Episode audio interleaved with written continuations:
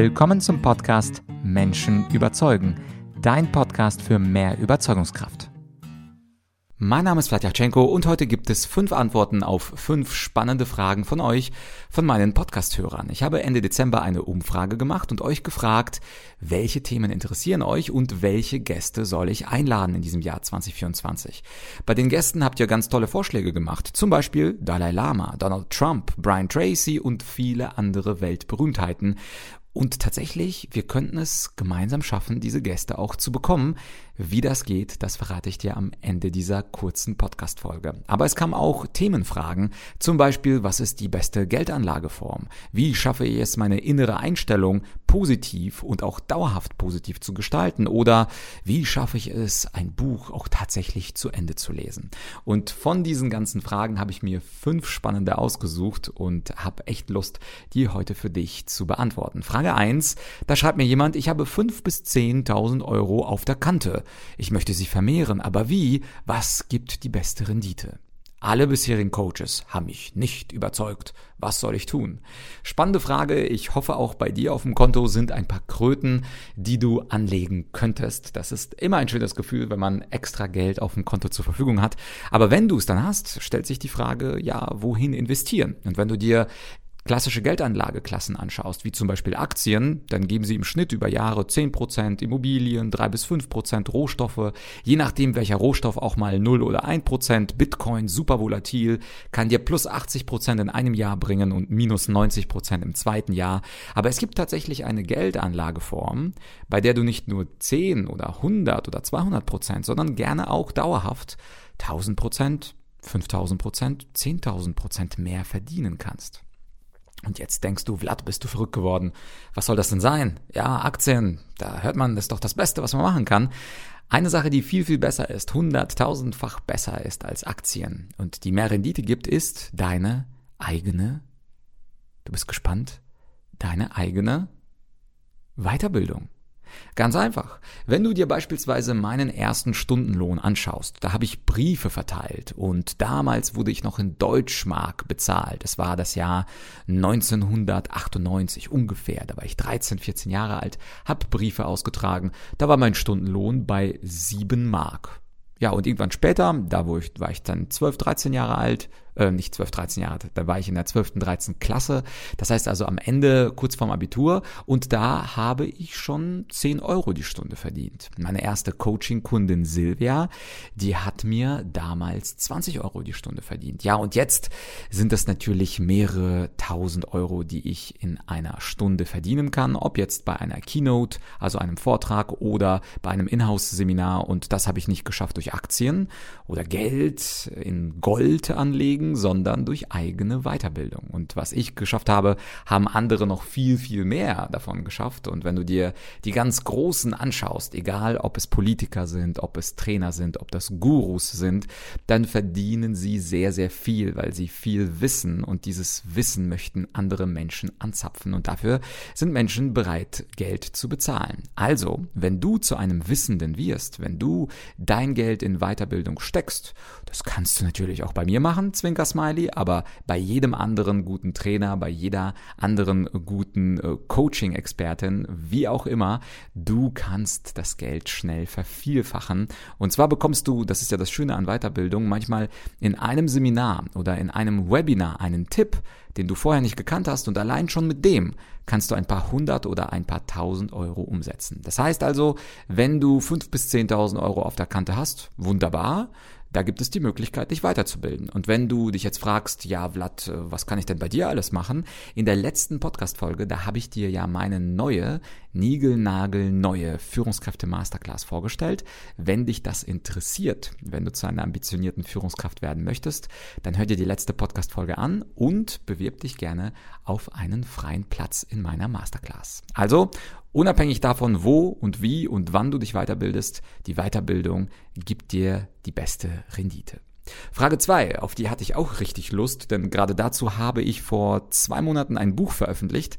Aber die Frage ist dann noch schön, und zwar, wie wichtig ist eine gesunde Lebenseinstellung und wie schaffe ich es, diese dauerhaft aufrechtzuerhalten?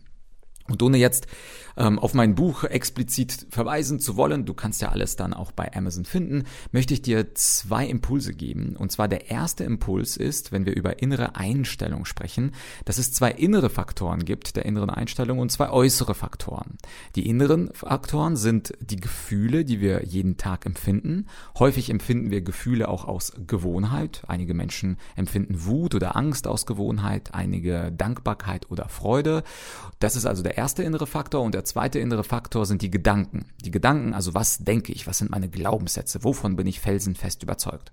Und natürlich sind die Gedanken äh, oder haben die Gedanken einen Einfluss auf deine Gefühle und deine Gefühle haben einen Einfluss auf die Gedanken. Sie sind also kodeterminiert, sie sind wechselseitig, sie beeinflussen sich wechselseitig. Und neben diesen zwei inneren Faktoren, den Gefühlen und Gedanken, gibt es noch zwei äußere Faktoren die quasi von außen auf deinen Kopf einprasseln. Und zwar sind das Informationen, zum Beispiel in Form, in Form dieses Podcasts oder in Form von Nachrichten bei der Tagesschau. Oder es sind Personen, also Personen, die in deinem Leben sind, mit denen du dich regelmäßig triffst und austauschst. Zum Beispiel, indem ihr euch über Freunde oder Urlaub oder was auch immer unterhaltet.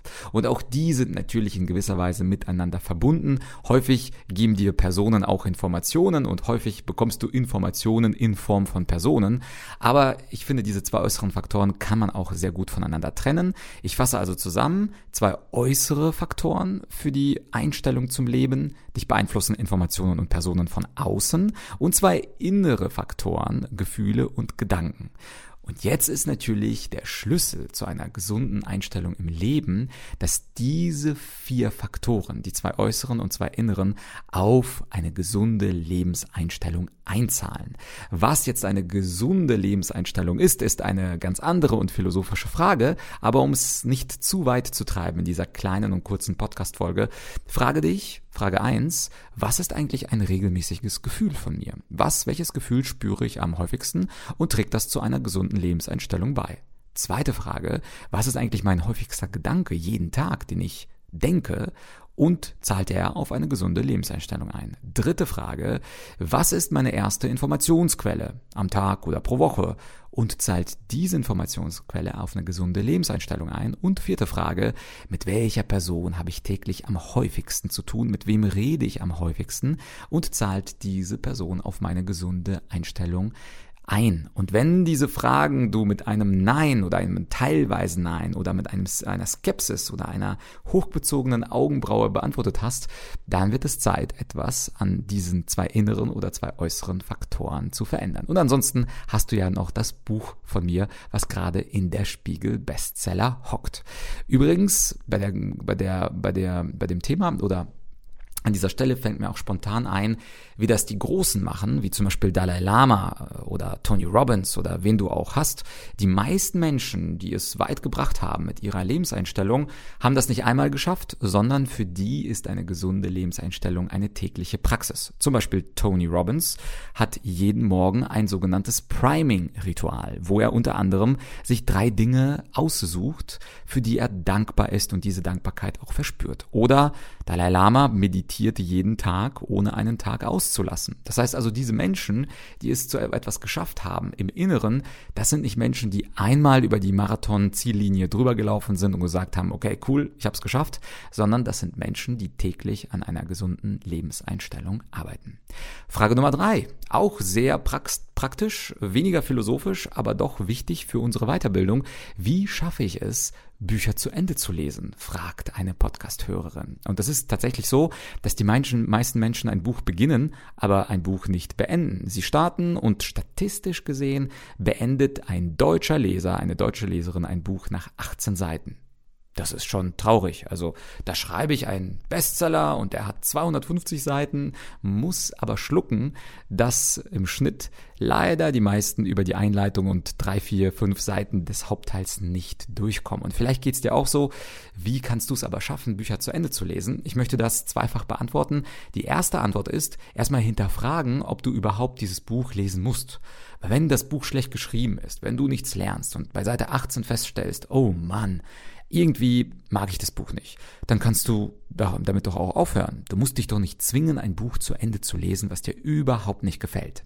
Aber, und das ist meine zweite Antwort, aber es gibt da manchmal diese Bücher, die muss man gelesen haben, aus irgendeinem Grund. Vielleicht privat, weil du schon immer mal gewusst hast, ja, ich muss da irgendwie von Goethe diesen Faust I zu Ende lesen. Oder Ulysses von James Joyce. Oder von Frank Franz Kafka Die Verwandlung. Oder ist es vielleicht ein Businessbuch, was du unbedingt zu deinem Fortkommen im Business, in deiner Arbeit brauchst? Wie schaffst du es? Und diesen Tipp, der ist nicht von mir, sondern den habe ich im Dezember von Alex Hormozy gehört. Und zwar hat Hormozy gesagt, du kannst ein Buch besser und einfacher zu Ende lesen, wenn du parallel zu der geschriebenen Ausgabe, also entweder in Print oder als E-Book, dir dazu ein Hörbuch holst. Du kaufst dir also ein Hörbuch und ein Buch. Klingt erstmal bescheuert, da ist ja genau das gleiche drin. Beim Hörbuch liest es jemand vor, beim Buch kannst du es auch lesen. Und ich habe tatsächlich ein Buch von ihm unbedingt zu Ende lesen wollen. Das hieß 100 Million Leads. Da ging es ums Marketing. Wie bekomme ich mehr Leads, mehr Kontakte für mein Unternehmen? Und ich muss sagen, also es war schon recht zäh. Und dann habe ich aber diesen Tipp von ihm bekommen, ich könnte ja parallel mir auch sein Hörbuch kaufen. Und das habe ich tatsächlich auch gemacht. Und es war einfacher für mich. Das heißt, ich habe also dieses Buch, was für mich eher zäh und langweilig war, geschafft, weil mir das ein Hörbuchsprecher, in diesem Fall war es der Autor, dieses Buch vorgelesen hat. Also es war so ein bisschen wie im Kindergarten. Ich sitze da als äh, siebenjähriges Kind und jemand liest mir ein Buch vor und ich verfolge den Text, der geöffnet ist, vor mir mit meinen Augen von links nach rechts. Klingt bescheuert, aber diesen Tipp habe ich auch selber ausprobiert. Und wenn du gerade ein Buch hast, wo du damit kämpfst und sagst, ja, ich muss es eigentlich lesen, aber irgendwie schaffe ich es nicht, hör dir dazu oder hol dir dazu ein Hörbuch und anschließend wird es dir leichter fallen, hoffe ich zumindest. Bei mir hat es im Dezember gut geklappt. Frage Nummer vier, da fragt jemand, wie kann ich vor Menschen reden, die denken, sie wissen eh schon alles zum Thema. Ja, davon gibt es auch bei mir so einige, die sagen, ja, das weiß ich, das habe ich schon gehört, das ist für mich nichts Neues.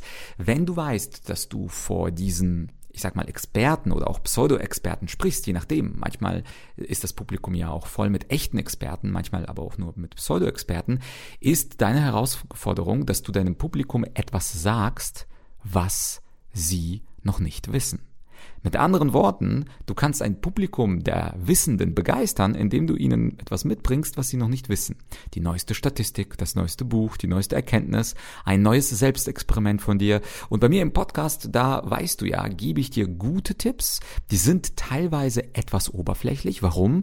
Weil der Podcast natürlich kostenlos ist. Das ist ein kostenloses Produkt, womit ich Mehrwert schaffe, aber ich verrate natürlich nicht alle meine Tricks, nicht alle meine Details, nicht all mein Wissen. Dafür gibt es ja Bezahlprogramme Programme, wie zum Beispiel die Führungskräfte Masterclass. Da kannst du mich alles auch in der Tiefe fragen. Aber wenn du vor dir eben diese Experten hast, dann musst du dich erstens besonders gut auf sie vorbereiten, zweitens dich fragen, was könnten sie nicht wissen und drittens am besten nicht nur eine Sache mitbringen, die sie nicht wissen, sondern zwei oder drei oder vier. So kannst du diese Menschen begeistern. Und heutzutage kannst du ja nicht mehr nur googeln, sondern du kannst auch die künstliche Intelligenz nutzen, um die neuesten Erkenntnisse für dich zusammenzufassen. Du könntest also zum Beispiel ChatGPT fragen, was die neuesten Studien zu deinem Thema XYZ sind und ChatGPT soll dir gleich auch die Quellenangabe rausspucken und schon hast du das Neueste vom Neuen, liest es dir durch und beeindruckst deine Experten. Und Frage Nummer 5, last but not least, bevor wir den, zu den Top-Gästen kommen, da fragt mich jemand, wie kann ich meine Top 5 Werte ermitteln. Du sprichst ja von der persönlichen Verfassung. Wie kann ich aber für mich herausfinden, was das Wichtigste für mich ist? Kurz einmal für alle, die das Buch Werde Menschenmagnet nicht kennen, nicht gelesen haben. Ich mache dort den Vorschlag, dass du eine sogenannte persönliche Verfassung aufstellst mit den für dich 19 wichtigsten Werten. Zum Beispiel der Wert des täglichen Wachstums, der Wert des Toleranz, der Wert der Höflichkeit und so weiter oder und so fort. Was du für Werte hast und definierst, das ist natürlich deine Sache und mein Claim, also meine These im Buch ist, je klarer du deine eigenen Werte kennst, kannst du umso leichter diese Werte auch leben und wirst dadurch zu einer besonderen, zu einer charismatischen Persönlichkeit. Ja, und jetzt ist die Frage, wie findet man seine Top 5 Werte? Antwort, du setzt dich, ganz überraschender Tipp, für eine halbe Stunde mit einer Tasse Tee in deiner Küche mit Stift und Papier und überlegst dir deine Top 5 Werte. Und du wirst überrascht sein, wie viele Menschen nicht in der Lage sind, sich für eine halbe Stunde mit einer Tasse Tee und einem Blatt Papier und einem Stift hinzusetzen und über eine Fragestellung nachzudenken. Die meisten rennen von Buch zu Buch, von Netflix zu YouTube, von Podcast zu Podcast, aber wirklich mal sich diese Gedanken oder diese Gedanken zu machen, diese halbe Stunde, was sind denn meine Top 5 Werte? Und diese Antwort ist übrigens eine Meta-Antwort. Wenn du in deinem Leben ein Problem hast, zum Beispiel einen Konflikt mit deinem Nachbarn oder du bist Single und irgendwie klappt das nicht mit dem Date oder du stellst dir die Frage, was soll ich denn tun? Soll ich studieren, mein Master machen oder sofort in den Job einsteigen oder, oder, oder? Einer der besten Wege ist diese halbe Stunde Tee trinken mit Stift und Papier und wirklich mal ohne äußere Einflüsse dein Gehirn in Wallung bringen. Und häufig, nicht immer, aber häufig bekommst du dann eine sehr, sehr gute Antwort darauf. Ja, also unterschätze nicht dein Gehirn. Das waren sie also die fünf Fragen, die mir am besten gefallen haben aus unserer Podcast-Umfrage. Und zum Schluss habe ich dir noch versprochen, wie kriegen wir denn Dalai Lama, Donald Trump, Brian Tracy und diese ganzen top, super, duper Gäste? Ganz einfach, indem ich einfach bekannter werde. Wenn ich beispielsweise auf YouTube statt 75.000 Abonnenten 100 Millionen Abonnenten hätte oder in diesem Podcast 100 Millionen Downloads, könnte ich problemlos Donny oder Brian oder wie sie alle heißen, locker einladen und die Hälfte von ihnen würden sofort zusagen. Wenn ich aber nur ein paar Millionen Podcast-Downloads und ein paar Millionen YouTube-Downloads habe, dann kann ich das eben nicht. Insofern unterstütze mich, teile diese Podcast-Folge äh, mit jemandem auf Social Media, egal ob es Instagram ist, mach gerne eine Story dazu oder auf LinkedIn das würde auch helfen. Oder irgendwie durch WhatsApp, durch eine persönliche Nachricht. Du hast ja diese fünf Antworten jetzt von mir bekommen und denkst dir, ja, das könnte den Peter oder die Susanne interessieren. Du kennst ja diesen Link, du kennst diesen Podcast, teile ihn auf Social Media, mache mich noch größer und dann, wenn ich bei meinen 100 Millionen bin, dann verspreche ich dir auch, werde ich diese großartigen Gäste einladen. Einladen tue ich sie auch teilweise schon, aber sie kommen halt noch nicht. Und wenn du mich etwas bekannter machst und mit gemeinsamen Kräften, schaffen wir das auch, diese Leute in den Podcast einzuladen. Wenn dir diese Folge gefallen hat, dann weißt du, was zu tun ist. Gib diesem Podcast 5 Sterne auf Spotify, auf Google Podcasts oder teile sie, was noch besser wäre, auf Social Media und wir hören uns schon ziemlich bald wieder bei Menschen überzeugen. Bis bald, dein Wirt.